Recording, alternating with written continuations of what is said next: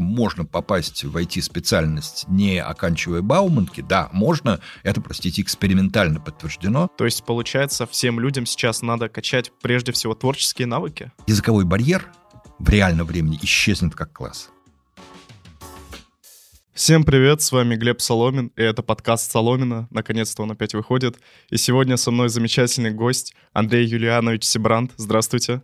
День добрый, ну и вообще доброе время всем. Ну, только вот давай без Юлиановича, а?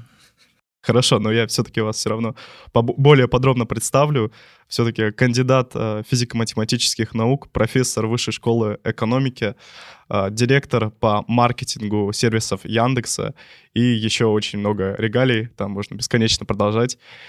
А, и Нужно отметить, мы, это запис... мы этот выпуск записываем 2 апреля 2022 года, когда на Россию наложено огромное количество экономических санкций, и мы будем говорить, наверное, возможно, в каком-то контексте этих санкций. Вот. Но я думаю, будет мало вопросов, которые непосредственно их коснется, но вот просто это стоит понимать. А, Андрей Юлианович, вот э, первый вопрос к вам. Как вы думаете, насколько IT пострадает в России? Слушай, ну очень трудно что-то предсказывать, потому что пока совершенно это вот опыт всех предыдущих кризисов учит, а, к сожалению, опыта переживания кризисов мне хватает еще с прошлого века, с 98 -го года, если вот кто знает, был очень большой и тяжелый кризис в России. А опыт всех кризисов учит, что, в общем, на начальной стадии сказать ничего нельзя. Есть даже такая большая длинная теория, основанная на буквах латинского алфавита, какими бывают кризисы. Вот бывает L-образный, когда вот он провалился, и потом на этом низком уровне остался очень долго. Бывает V-образный, когда провалился, отскочил, все хорошо. Бывает W-образный, когда он провалился, отскочил, снова провалился, снова отскочил и так далее. В общем, там много есть всяких разных вариантов.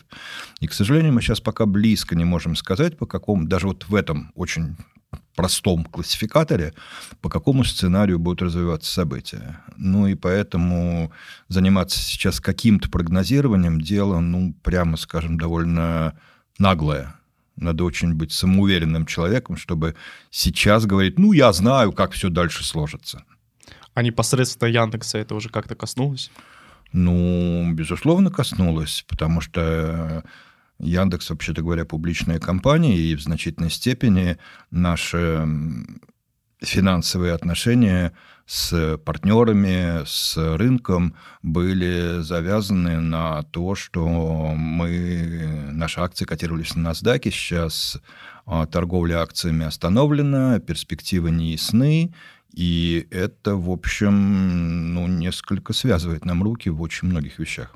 Не знаю, можете ли вы об этом говорить, а возможен ли технический дефолт Яндекса или вот что-то подобное? Абсолютно ничего невозможно предсказать. То есть, в принципе, конечно, можно отвечать, что а, возможно все, но это абстрактный ответ. Ну, всегда возможно падение метеорита, а, любые финансовые потрясения на российском или глобальном рынке, но полностью повторяю первый ответ. Сейчас любые вопросы про будущее не имеют надежных ответов. Угу. Но компании обычно выстраивают все равно какую-то стратегию на год вперед, на два года вперед. Это сейчас совершенно бессмысленно. Выстраивать какую-то стратегию на два года вперед можно, когда у тебя есть хотя бы какие-то э, осмысленные сценарии этого самого будущего через два года. Сейчас этого нет практически ни у кого, поэтому какие-то долгосрочные стратегии сейчас не очень имеют смысл. Сейчас имеет смысл единственная краткосрочная, скорее, тактика, чем стратегия, это сохранение команды. Потому что, вообще говоря, любые большие компании, да и не только большие, к стартапам это настолько же относится, это в первую очередь люди. Потому что продукт можно изменить, рынок можно поменять. Если потеряешь людей, ты потеряешь все. Поэтому все краткосрочные вещи связаны с тем, чтобы сохранить людей. Это по-разному решается, в детали я сейчас не полезу, но это, по сути дела, одна из основных текущих задач. Не останавливать бизнес, не останавливать бизнес, ну, в случае Яндекса, во всяком случае, потому что, вообще-то говоря, нами продолжают пользоваться десятки миллионов людей очень интенсивно и каждый день в России. и как-то их оставить без сервиса было бы странно. Но с точки зрения вот какой-то долгосрочной истории, это сохранить людей. Для того, чтобы у Яндекса было будущее, важно в первую очередь как раз не финансовые обстоятельства, не рыночные обстоятельства, команда. Если команда сохранится, все будет хорошо, так или иначе. Вот вы сказали, что важно сохранить людей, и, к сожалению, сказали, что не будете вдаваться в детали, как, как это буду, буду делать. А, вот мне всегда было интересно, почему многие ребята из Высшей школы экономики ФКН, а, из Физтеха и другие, других факультетов а, так активно идут в Яндекс. Чего они там ждут, почему он настолько популярен у ребят? Слушай, ну это надо у ребят спрашивать. Мне кажется, что все-таки всегда, когда ты говоришь э, изнутри какого-то места, которое людям нравится, неважно, компания, театр, там, рок-группа, а, то всегда ты говоришь немножко другие вещи, потому что одно дело, что тебе хочется, чтобы тебя любили за это, а любят тебя за что-то другое. Поэтому вот не берусь э, нагло говорить от лица тех ребят, их по-прежнему очень много, которые выбирают работу в Яндексе. Это надо их спрашивать. Я, кстати, думаю, что разговор с ними, ну, по опыту вообще разговоров с студентами, может оказаться отдельной прекрасной темой подкаста. Кстати, да, я думаю, как-нибудь запишем про это выпуск. А, вот э, у Яндекса огромное количество сервисов, и, насколько я знаю, у них нет какого-то э, централизованного отдела маркетинга, то есть у каждого свой какой-то рекламный вектор. Верно я понимаю? Ну, в значительной степени да, потому что э, сервисы настолько разные, что есть такое в маркетинге понятие, каким языком говорит э, компания, сервис, продукт. И, в общем, понятно, что язык, которым разговаривает какой-нибудь сервис, рассчитанный на предпринимателей, ну, например, там, облако Яндекса, которое, понятно, в первую очередь э, рассчитано на клиентов в виде компаний и, в общем, разных размеров. И взять сервис «Музыка», который, ну, как-то в первую очередь рассчитан на ребят, во-первых, а, помоложе, во-вторых, явно не для решения их бизнес-задач. Ну, было бы очень странно, если бы они разговаривали с одинаковым языком. Хотя вот э, слово Яндекс в обоих сервисах есть. И поэтому, да, поэтому разговор э, Кинопоиска, Яндекс Музыки еще довольно близки друг к другу. А разговор, например, наших рекламных сервисов, тоже обслуживающих бизнес, или облачных сервисов, это совершенно другой разговор. И, по сути дела, есть, конечно же, некий общий набор правил, который скорее относится к тому, что не надо делать, потому что понятно, что не надо хамить, не надо врать. И это какие-то общие правила, которые, безусловно, относятся ко всем. Есть, конечно, технические правила, скажем, как писать слово Яндекс, как использовать э, логотип Яндекса, потому что он вот относится к тому, что называется на маркетинговом жаргоне зонтичным бренду. И вот э, правила использования этих брендовых штук есть такая штучка, брендбуком называется, в любой большой компании есть. Она определяет вот такие технические правила. Но это очень-очень свободные рамки, если не, они больше, больше всего определяются просто здравым смыслом. А, и если вот их не нарушать, то дальше свобода творчества, ну, опять же, это очень хорошо видно, даже вот на примере тех сервисов, которые я приводил, а, как устроена какая-нибудь рекламная кампания или как устроена стартовая страница музыки и как устроена стартовая страница какого-нибудь бизнес-сервиса. Да, они узнаваемы Яндекса за счет каких-то общих правил стиля, и в то же время они гораздо а, дальше друг от друга по стилистике языка, по выбираемым словам, по интонациям. Так что да, в принципе, ты прав. Мы, и это было осознанное решение, сделанное несколько лет назад, что мы передаем гораздо больше свободы в подразделении Яндекса. Это, собственно, происходило тогда, когда Яндекс сам стал не просто одной здоровой компанией, а группой компаний. И свобода ведения, в том числе и самостоятельной коммерческой деятельности, самостоятельных партнерств у компаний, входящих в группу, неизбежно должна была сопровождаться свободой в маркетинговой коммуникации. Вот э, не хочется превращать выпуск в какую-то рекламу Яндекса. Ну и не хочется все время тоже про... Я всего сейчас даже немножко извиняюсь, потому что весь этот маркетинговый жаргон не все люди любят, а без него мне трудно отвечать на вопросы, поэтому... Да, я думаю, все поймут. То есть э, мне, мне, допустим, интересно слушать, когда люди так отвечают. И вот не хочется, опять же, превращать в рекламу Яндекса а, выпуск, но я понимаю, что многим слушателям это будет интересно. А, каких людей прежде всего видит э, Яндекс своими сотрудниками? Кого он ищет? Ох, очень сложно сказать, потому что, опять же, разные совершенно направления деятельности. Потом надо понимать, что сотрудники тоже занимаются разными вещами. Было бы очень странно описывать даже какие-то не только профессиональные, но личностные характеристики, единые для человека, который занимается, скажем, администрированием наших серверов, и человеком, который занимается пиаром того продукта, который на этих серверах бегает. Поэтому понятно, что требования сильно разные. Что, наверное, более-менее объединяет, это все-таки умение и любовь играть в команде. Потому что это свойство, видимо, всех продуктов Яндекса и вообще всех продуктов любой большой компании, их делают команды. Поэтому даже какой-то суперталантливый, но одиночка – на самом деле плохо вписывается. С ним работать сложно, ему работать или ей сложно. Поэтому вот то, что очень важно, и то, что на самом деле как-то по возможности внимательно еще на стадии собеседования проверяется, это готовность человека играть в команде потому что человек приходит в конечном счете, и у нас правило, что на собеседовании обязательно присутствует непосредственно руководитель, в чье подразделение приходит человек, и этот руководитель понимает, что он берет человека себе в команду, а не просто человека, который будет сидеть в своей башне из слоновой кости и решать какие-то задачи. Нет, он берет человека все в команду.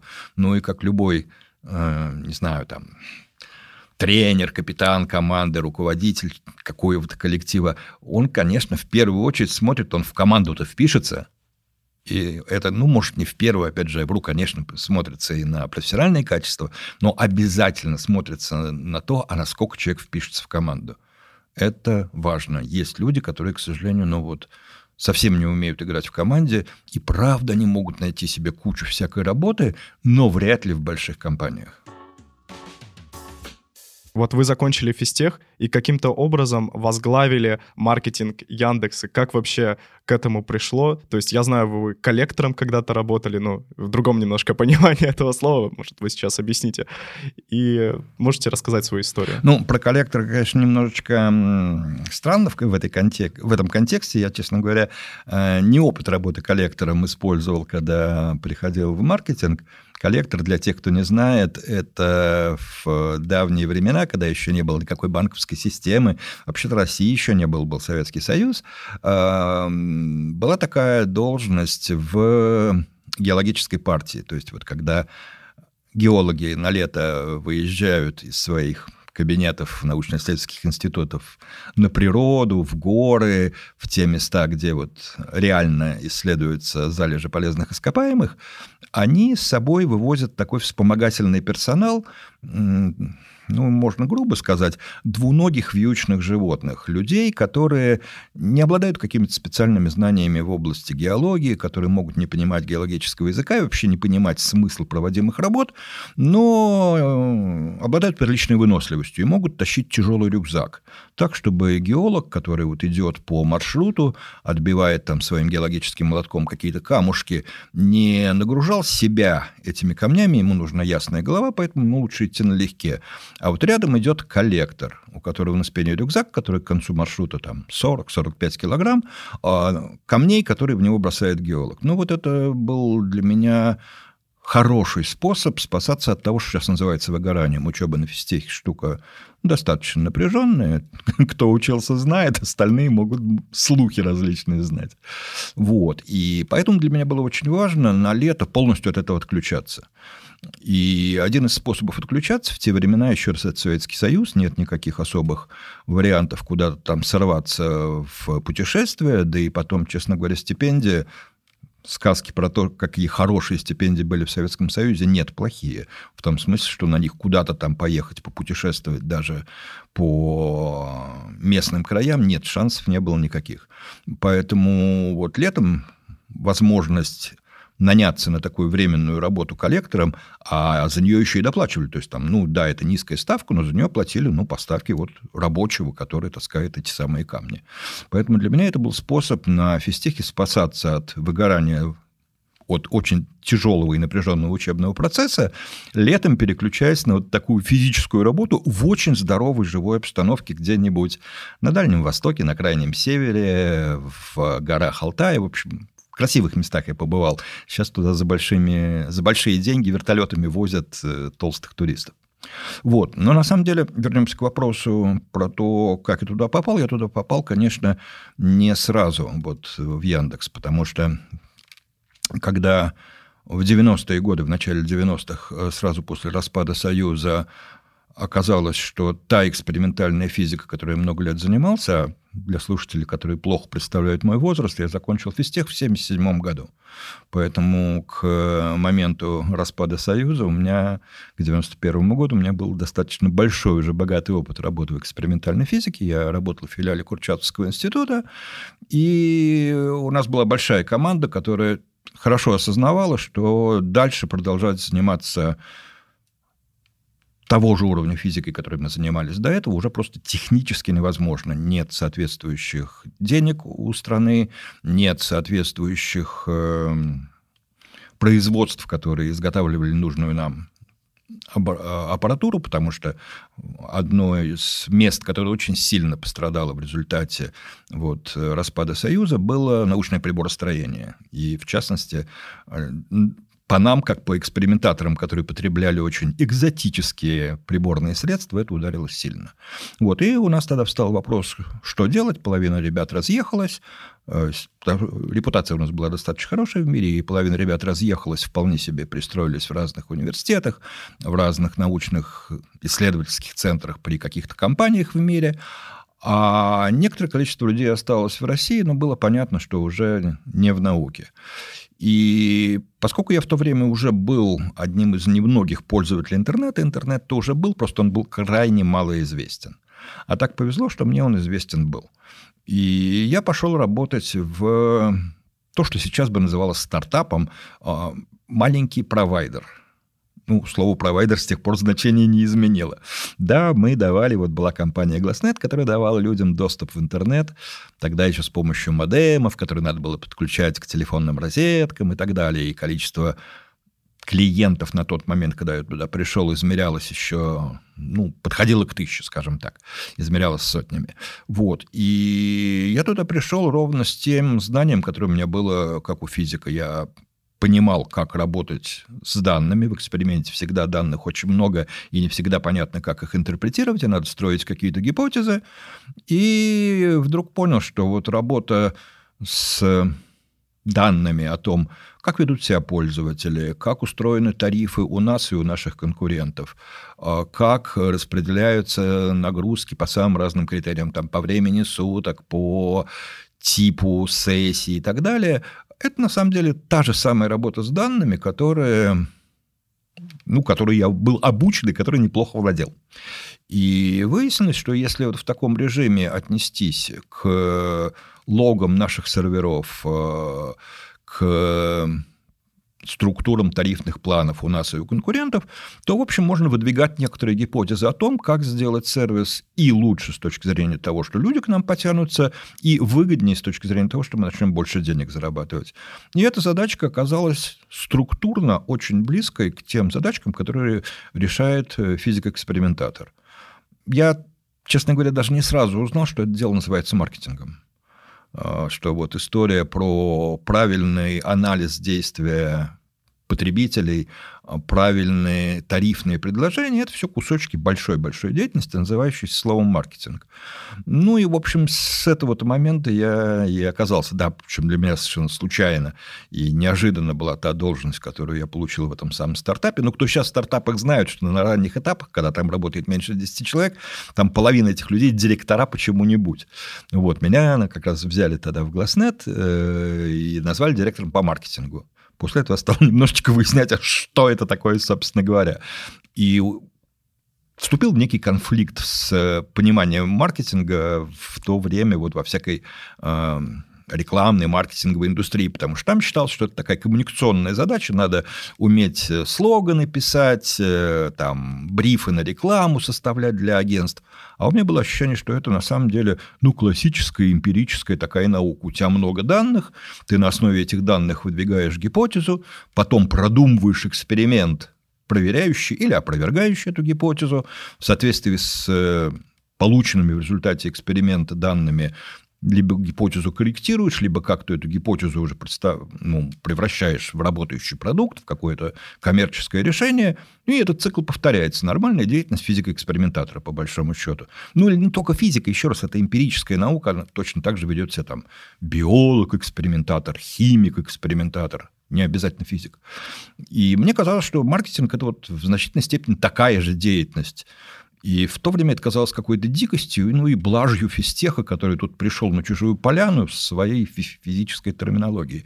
Сейчас, когда разговариваешь с ребятами с маркетинговых специальностей, для них это, в общем, уже не такой шок. Ну да, конечно, их тоже учат статистике, их тоже учат планированию и постановке экспериментов, их учат правильной методологии построения гипотез. То есть сейчас то, что данные они везде важны, и без них никакой маркетинг невозможен, уже стал общим местом. А вот, как не смешно, лет так 25-30 назад это казалось ересью.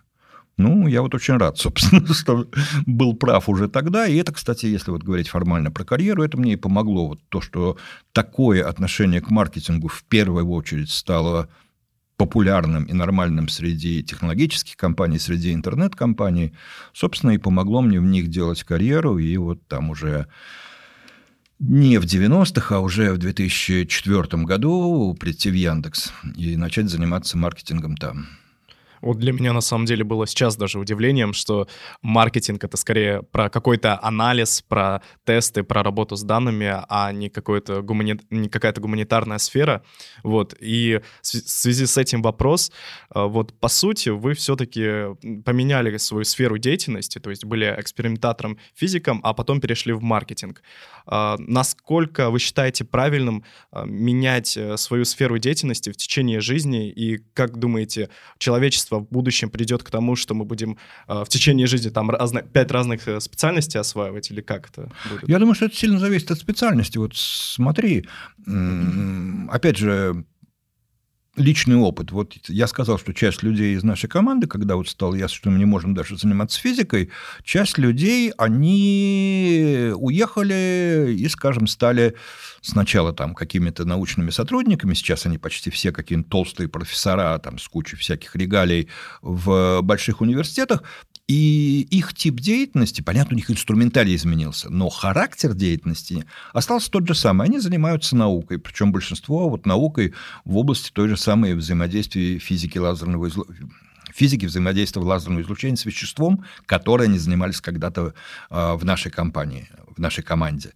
И вот пример людей, и это широкий пример. Наука как деятельность слабо изменилось за последние, ну, большие десятки лет.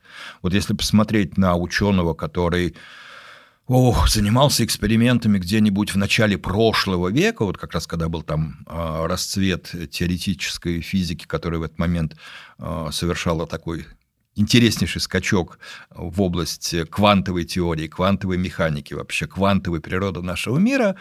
И это подтвержд... необходимо было подтверждать, проверять кучу самых различных экспериментов. Это вот начало 20 э, века. И если внимательно посмотреть на характер деятельности физиков на... начала 20 века, то окажется, что логика его действий, подход к тому, что он делает – не изменился почти никак за, за сотню лет. Совершенно другой эксперимент, э, экспериментальный парк, совершенно другие приборы, другие задачи. И понятно, что по сравнению с простейшими, зачастую настольными установками, которые использовались для проверки фундаментальнейших вещей, современный суперколлайдер, который, вот кто знает, там огромная подземная установка, самый крупный экспериментальный прибор, созданный человечеством, там диаметр кольца этого э, коллайдера – это большой адронный коллайдер, который на территории Франции и Швейцарии расположен под землей.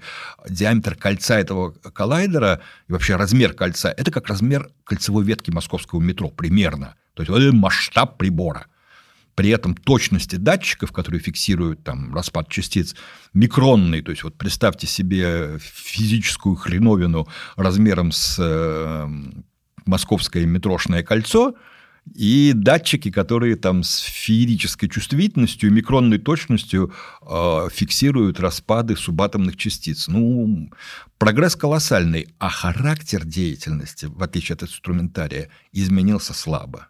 Или возьмем медицину.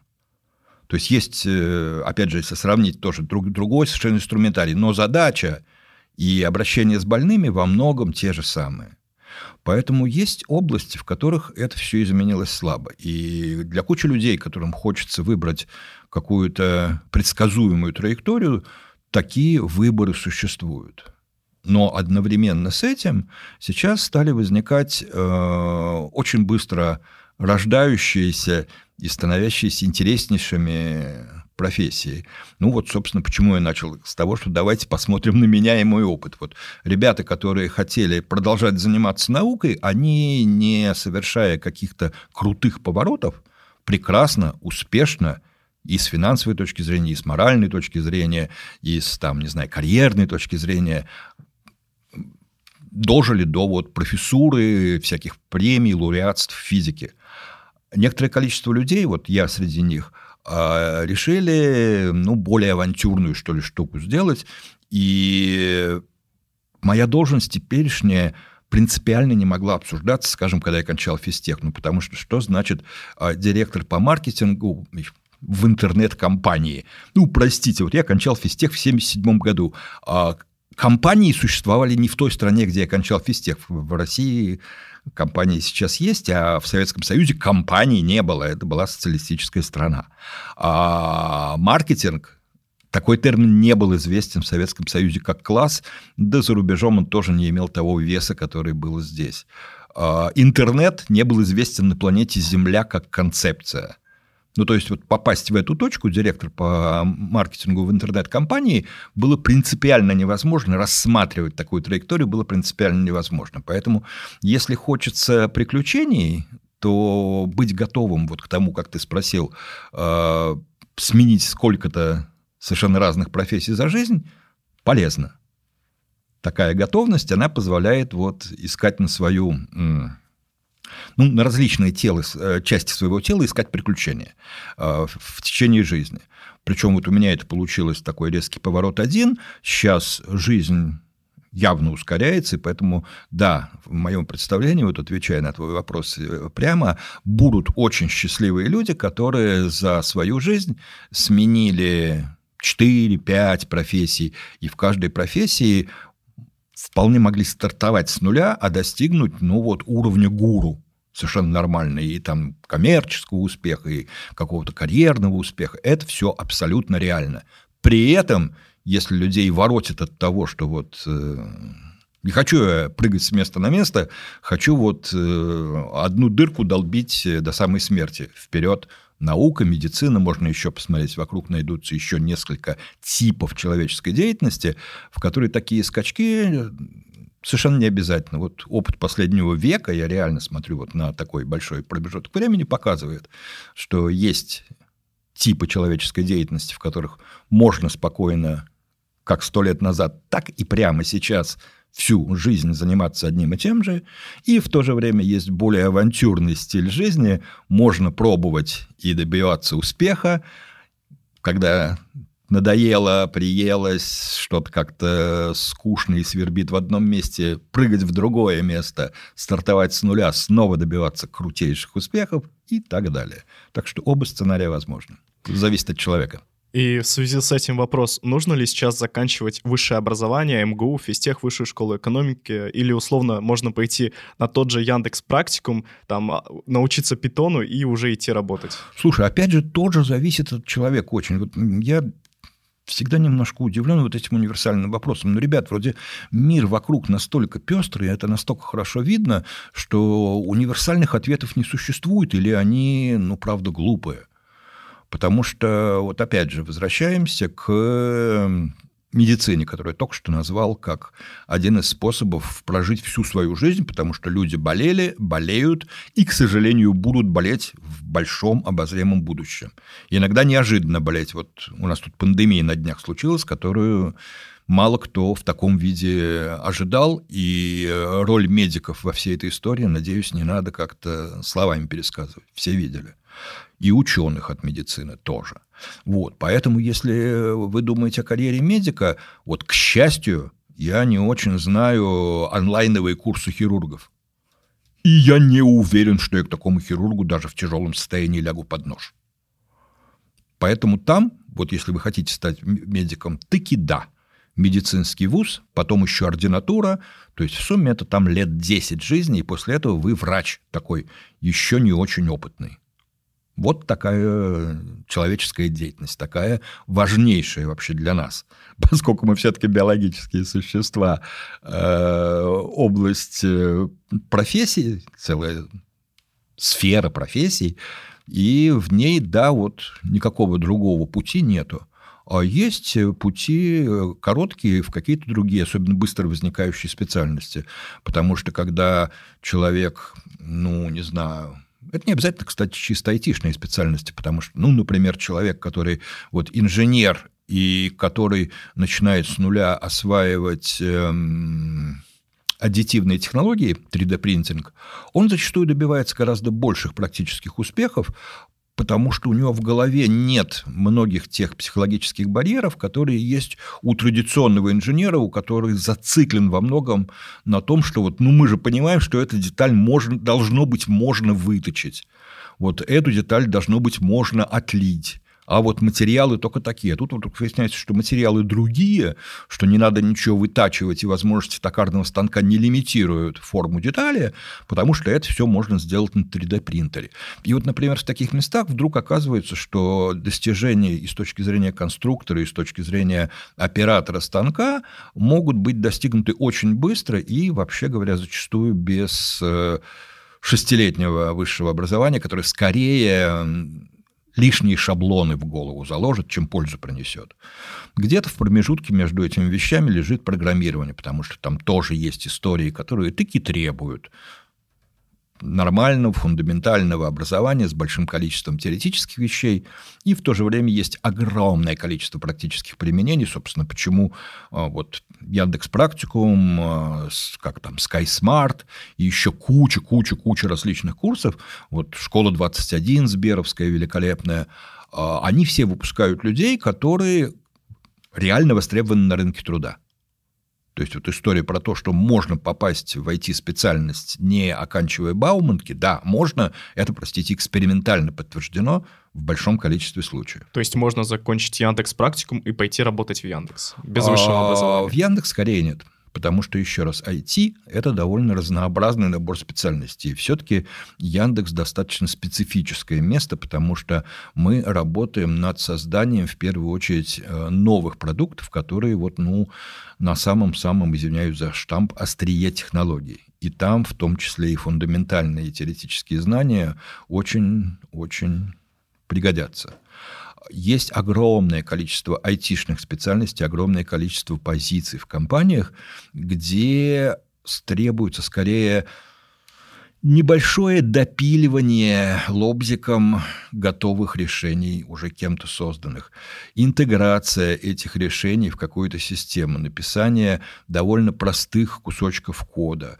Или, например, вот та самая история с аналитикой, когда нужно на основе данных, только не масштаба Яндекса, а масштабов данных небольшого магазина, а какие-то маркетинговые, например, модельки строить. Вот для решения таких задач – выпускник что Яндекс Практикума, что Школа 21, совершенно пригоден. А потом, кстати, после набора опыта он вполне может оказаться пригодным и в Яндексе. Но просто, еще раз, масштаб задач в Яндексе требует, если не обязательно, потому что у нас дофига людей, которые не имеют профильного образования программистского, но тогда они имеют богатый практический опыт и дообучались в процессе получения этого практического опыта. Но все-таки там опыт измеряется, как правило, годами, не обязательно вузовский. Вот вы сказали, что сейчас Яндекс создает что-то принципиально новое. Вот можете выделить какие-то основные такие сервисы? А, там же дело не в сервисах. Дело в том, что в Яндексе практически каким бы ни был сервис, где-то в его глубинах бегает какое-нибудь серьезное машинное обучение. Собственно, это и есть то, что объединяет сервисы Яндекса на вот глубоком технологическом уровне, потому что будь то показ рекламы э, или подбор треков в музыке или рекомендация товара где-нибудь на маркете, это в глубине своей всегда какие-то алгоритмы машинного обучения. И как любая относительно новая область, они очень быстро совершенствуются, очень быстро развиваются и очень быстро усложняются. Вот чтобы быть в состоянии отслеживать эту дико возрастающую сложность алгоритмов машинного обучения, при этом постоянно сохраняя понимание, где, какой и как нужно применить для решения своих задач, это на самом деле одна из вот общих проблем а, внутри Яндекса. Поэтому для того, чтобы быть адекватным программистом хорошего уровня в Яндексе, в машинном обучении таки надо разбираться довольно круто. А это, еще раз, как любая новая область, область, которая очень-очень быстро становится все сложнее, сложнее сложнее, вот реально с каждым днем. Почему, кстати, вот отсюда же ответ, почему мы там а, создаем свои факультеты типа ФКН в вышке, потому что стандартный темп развития учебных планов в традиционных вузах, в традиционных университетах не успевает. Поэтому даже просто для того, чтобы оказаться вот на уровне того, что нужно в Яндексе, в Сбере, там, в ВК, в области того же машинного обучения, тебе нужно не просто кончить какой-то вуз, где тебя учат программированию, какой-то из топовых вузов, где программа очень-очень э, отслеживает э, достижения текущей таки науки в этом месте, а не просто навыков. Вот вы сказали про ФКН вышки, а есть еще какие-то такие топовые, которые стоит заканчивать? Ой, ну очень много, потому что э, даже на примере Яндекса, еще раз, это не только Яндекс сотрудничает mm-hmm. с вузами, Сбер очень хорошо сотрудничает, а еще какие-то крупные наши заказчики, айтишные компании сотрудничают. И для нас, например, э, можно выбрать, я сейчас их просто все наизусть не назову, те места, где так или иначе с вузом сотрудничает школа анализа данных, вообще огромный такой кусочек, который называется Яндекс Академия. Это у нас огромный внутренний кусок, который посвящен разным вещам, но в первую очередь интеграции с вузами, помощи вузам в предоставлении вот такой актуальной программы, которая сейчас нужна для переднего края программерской науки. И это, конечно же, некоторое количество питерских вузов, тот же ИТМО, сам по себе СПБГУ, а, питерская вышка, кстати, тоже подтянулся в Питере у вышки свой очень хороший кампус. Это УРФУ, Уральский федеральный университет. Это Новосибирский госуниверситет. Ну, это в Томске тоже какие-то сейчас вузы, сейчас и Томский университет, по-моему, в первую очередь. Ну, то есть это, наверное, десяток вузов по стране, желающим посмотреть детали, ребят, вперед. Вот а, Академия Яндекса, в любом поиске э, этот запрос вам даст правильные ссылки, посмотрите, с какими вузами сотрудничает Академия. Но важно понимать, что, конечно, одна вышка, это просто был наш первый, там, самый масштабный эксперимент ФКН, одна вышка, конечно, не то, что на потребность страны, а потребность э, Яндекса не, не смогла бы покрыть. Поэтому сейчас, в общем, наберется десяток, может быть, полтора десятка вузов, что важно не только в Москве, а по всей стране, где, конечно, преподавание вот такого высококлассного программирования и вообще компьютерных наук на очень-очень достойном уровне. Вот сейчас правительство делает огромное количество всяких льгот для айтишников, для IT-компаний. То есть э, ребята, которые уч- будут работать в IT-компаниях, они будут иметь даже отсрочку от армии. Как вы думаете, насколько вообще это полезно для IT-компаний и насколько это крутой ход от правительства Российской Федерации? А, я экспериментатор, вскрытие покажет. То есть, вот еще раз, я как экспериментатор очень люблю строить вот такие прогнозы, ну, то есть, если они проверяют этот прогноз. Вот тут как бы гипотезу построило а, правительство и в соответствии с этой гипотезой запустило, давайте считать это все-таки экспериментом, потому что это не какое-то вот решение, которое как бы давно проверено на практике. Это не, не только отстрочка от армии, там много еще там дофига финансовых всяких льгот. А, это все история про некий эксперимент. Вот как к этому отнесутся люди. Как человек, занимающийся маркетинговыми экспериментами много лет, а, знаю, они вот казалось бы, кажется, что вот если ты много лет занимаешься, ну ты же так уже все знаешь, ты можешь предсказать, как люди себя поведут. Нет. Это самое интересное. Люди все-таки э, существа с приличной свободой и волей, и предсказать их поведение невозможно. Поэтому как поведут себя айтишники, мы увидим. И это, да, вот очень интересный и, в общем, грамотно поставленный эксперимент, а, который сейчас над IT-сообществом э, производится. Увидим. А, более того, зная немножко наши вот там Максуд Шадаева и вообще тех, кто у нас в правительстве отвечает за IT, это очень опытные, грамотные, очень толковые люди, которые, кстати, суть экспериментов очень хорошо понимают. Я более чем уверен, что они будут сейчас мониторить э, эффект того, что они уже сделали, и, как вот положено в хорошем эксперименте, подстраивать его проведение в зависимости от той обратной связи, которую они будут получать.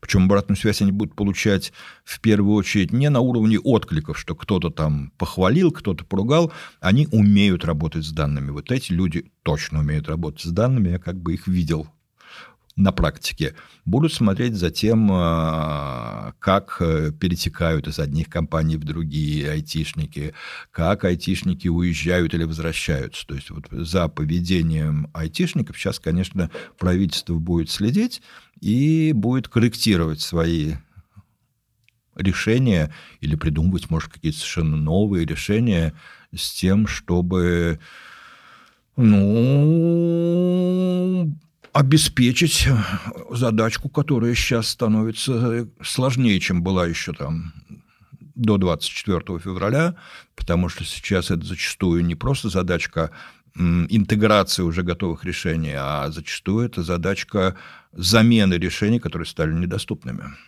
Вот э, недавно была новость, что YouTube могут заблокировать. До 4 апреля все университеты должны лекции перенести с YouTube на Rutube или на ВК. Как вы думаете, сможет ли Rutube, Яндекс.Дзен или ВК-видео заменить YouTube? Есть ли у нас такие вообще а возможности? что значит заменить? Ну, конечно, заменить полностью он не сможет, потому что в Ютубе ты же смотрел не только то, что туда было загружено российским вузом, которые, да, вот получили это письмо, но и загружено еще куча-куча людей со всего мира. Ну, что я могу сказать? Мне, опять же, немножечко проще, просто в силу того, что я долго жил в Советском Союзе. И не то, чтобы люди вот прям там с голода умирали. Это будет ситуация, которая будет напоминать, ну, не знаю, в какой-то степени, например, автопром. Ну, ездили мы на машинах, там у моего папы была машина, но выбор был из трех-четырех моделей. Ну, потому что была «Волга», там «Победа», которые дожили, которые производил э, Горьковский автомобильный завод. Были «Москвичи», которые там делал московский... Э, как он? Московский завод имени МЗЛК, да, Московский завод Ленинского комсомола.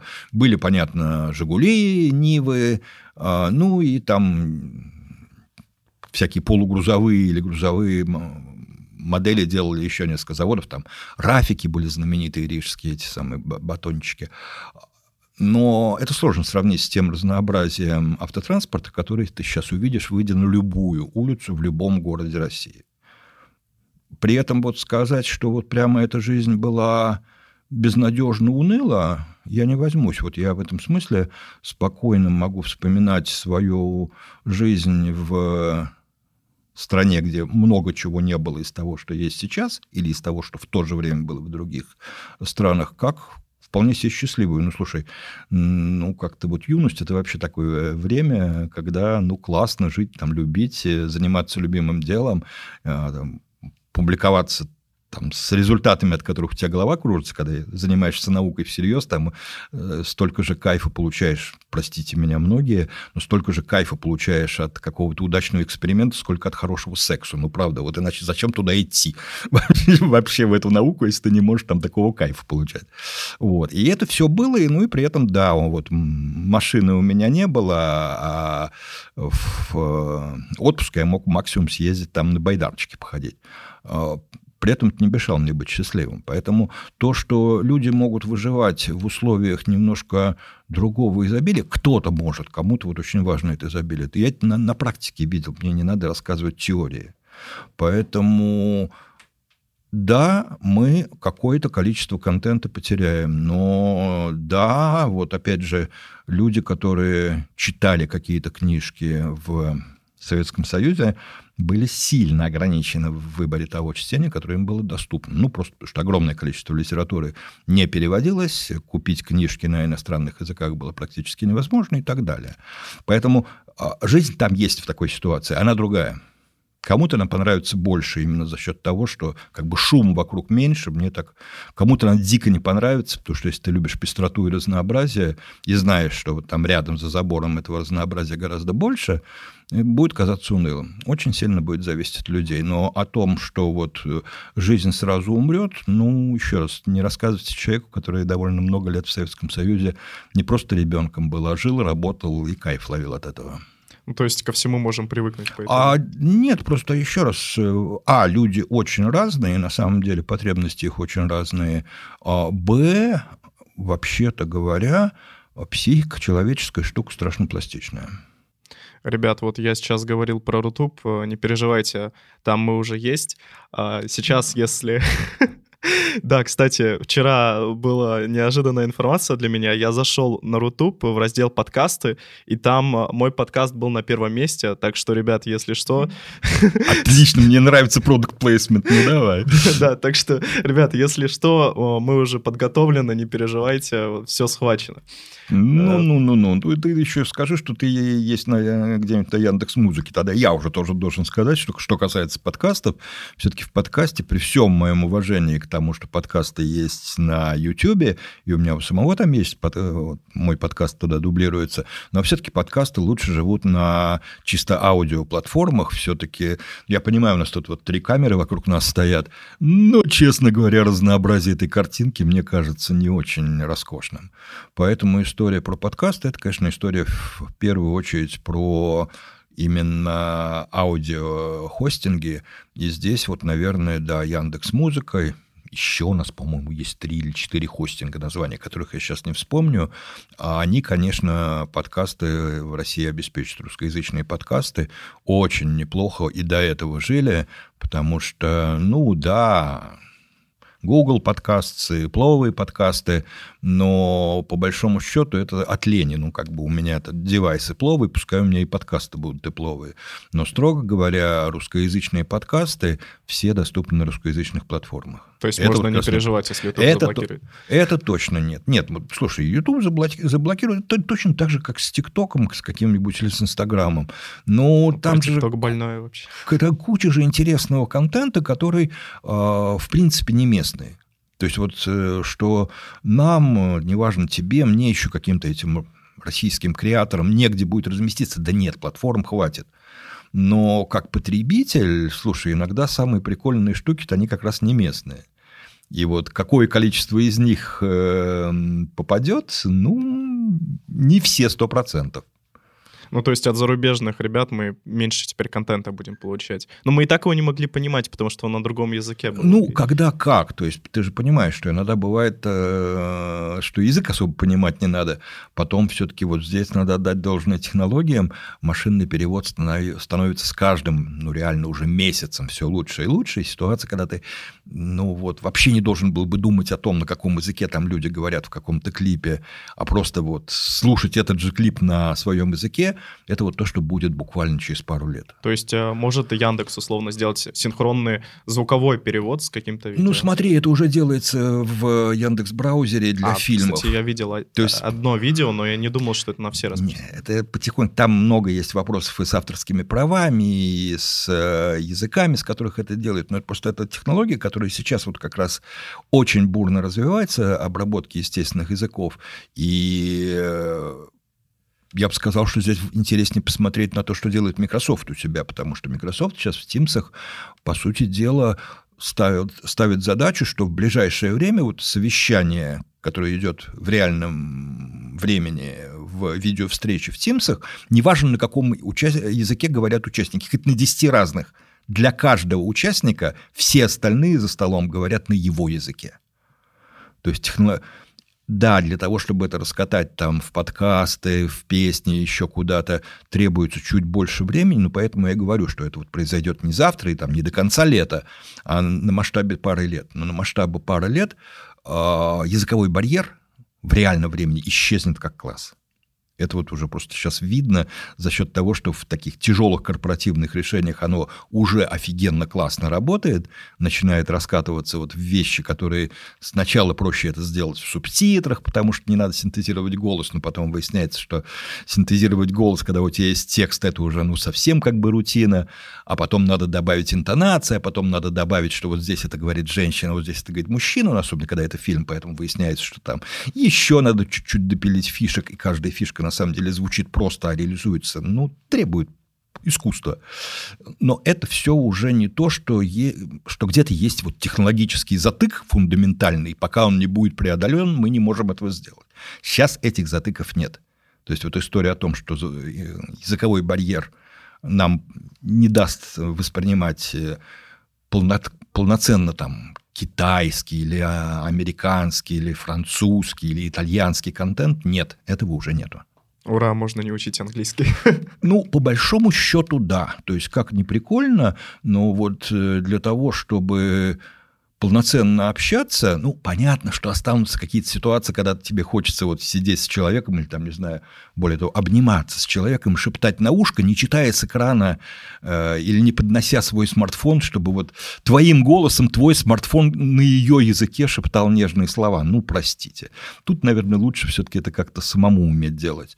Но для профессионального общения, да, вот э, искусственный интеллект развивается, и вот мне интересно, может ли он заменить э, какие-то профессии, и какие профессии останутся востребованными? То есть ну, какие он не сможет заменить? Ну вот мы только что с тобой э, обсуждаем ну, последние да. несколько минут, что профессия переводчика не супер высококлассного переводчика, который, например, обслуживает дипломатические переговоры. Там столько нюансов, что там и такая цена ошибки, что там как-то довериться машинному переводу пока вряд ли стоит.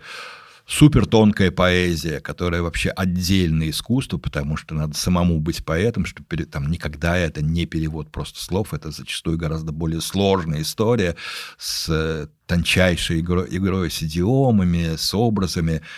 Перевод поэзии, наверное, долго будет оставаться, или очень сложной художественной прозы будет оставаться э, уделом людей-переводчиков.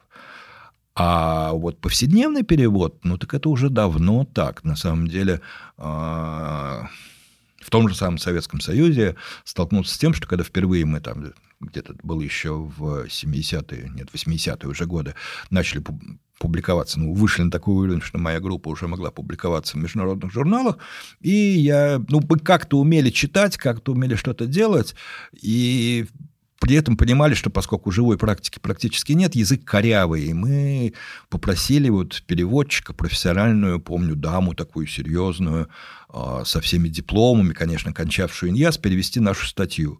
Отправили ее в американский журнал а, на рецензирование, естественно, потому что ну, журналы большие, научные, все рецензируемые. Пришел, пришли три ответа от трех разных рецензентов, одинаковые. Ребят, очень красиво написано, ни хрена не поняли, вот про что статья – вот, после этого мы, значит, до нас доперло, что действительно читаешь вот красиво, прям вот чувствуешь, как учебник читаю. С другой стороны, черт, ну это совсем не так, когда ты вот читаешь американскую, что-то не то. Потому что мы сами не понимаем свой текст. А, перевели сами, а, получили ответ, офигенные результаты. Ребят, мы сейчас просто корректоры напустим, потому что вы в артиклях ни хрена не понимаете. Но зато мы поняли, что у вас крутой, крутой результат. Поэтому вот история про то, что профессиональный человеческий перевод уже давно является большой проблемой, если переводит человек не эксперт в, данной, в данной области, а такие в данной области исторически так было. А все-таки огромное количество переводчиков, они вот я переведу почти любой текст. Это кошмарно. Поэтому вот эти переводчики, они останутся без работы. Они, многие сейчас тоже работу теряют, но останутся совсем без работы в ближайшем будущем. Это вот есть такое дело. А если списком, кто еще может потерять работу из таких основных? Слушай, ну вот мне очень нравится, как э, Ваня Ямщиков, который большой тоже преподает сейчас, кстати, э, в Питере и работает в лаборатории естественного языка при э, Яндексе, который в Питере существует и в питерской вышке, то есть это совместный проект. Баня очень хорошо сформулировал, как большой эксперт как раз по машинному обучению искусственному языку э, и естественным языкам, машинным переводам всяким, все, что скучно все, что скучно и рутинно, означает, что процесс повторяющийся. Если он повторяющийся, значит, есть куча уже данных для машинного обучения, потому что какие-то вещи были повторны людьми миллионы раз, значит, есть на чем учить машину. А процесс э, достаточно формализуемый, потому что когда процесс неформализуемый включает большую творческую составляющую, он обычно не очень скучен, он, наоборот, приколен. Поэтому вот скучные рутинные работы в самых разных областях, будь то перевод, будь то сверка документов где-нибудь в бухгалтерии, а, будь то рутинная проверка на какие-нибудь ошибки кода в программировании. То есть даже программистов может заменить? Это, ну, опять же, как, которых... да, каких-то может, потому что, опять же, есть какие-то задачки. Это зачастую не замена программиста, а замена какой-то функции. То есть программисту по ходу своей работы приходится вот заниматься там 5 часов э, творческой деятельностью, где вот необходимо что-то придумывать, а потом еще 10 часов совершенно рутинно проверять э, написанное даже не обязательно им, а его э, коллегами, подчиненными и так далее. И оказывается, что вот из последних 10 часов, там 8 часов на себя может взять машина, э, подчеркнуть те места, на которые надо посмотреть человеку взглядом, остальное заведомо чисто можно не смотреть. То есть там есть куча вещей, где а, выясняется, что люди, или как, как минимум часть времени, которое эти люди на что-то тратят, может быть отдано машинам. То есть получается все, что скучно и рутинно. Вот это хорошо описывает кусочки из самых разных областей деятельности. То есть, получается, всем людям сейчас надо качать прежде всего творческие навыки? Или какие навыки можете выделить? А вот один из навыков творческие, да, но еще обязательно тот навык, который я э, в самом начале называл, когда речь шла о том, на что смотрят люди, принимая человека в Яндекс. Это умение работать вместе. Все-таки э, вот творческий коллектив и вообще совместная деятельность, особенно совместная деятельность в той ситуации, когда у людей э, взаимодополняющие и сильно различающиеся умения, характеры, знания. Вот э, именно там появляются новинки, которые очень трудно придумать. Все-таки пока все штуки, связанные с машинным обучением и искусственным интеллектом, они достаточно узкоспециализированы, это еще довольно надолго сохранится. Поэтому вот э, возможность работать в команде, где люди разные дополняют друг друга по знанию, характеру, интеллекту, чему угодно, это большое преимущество людей.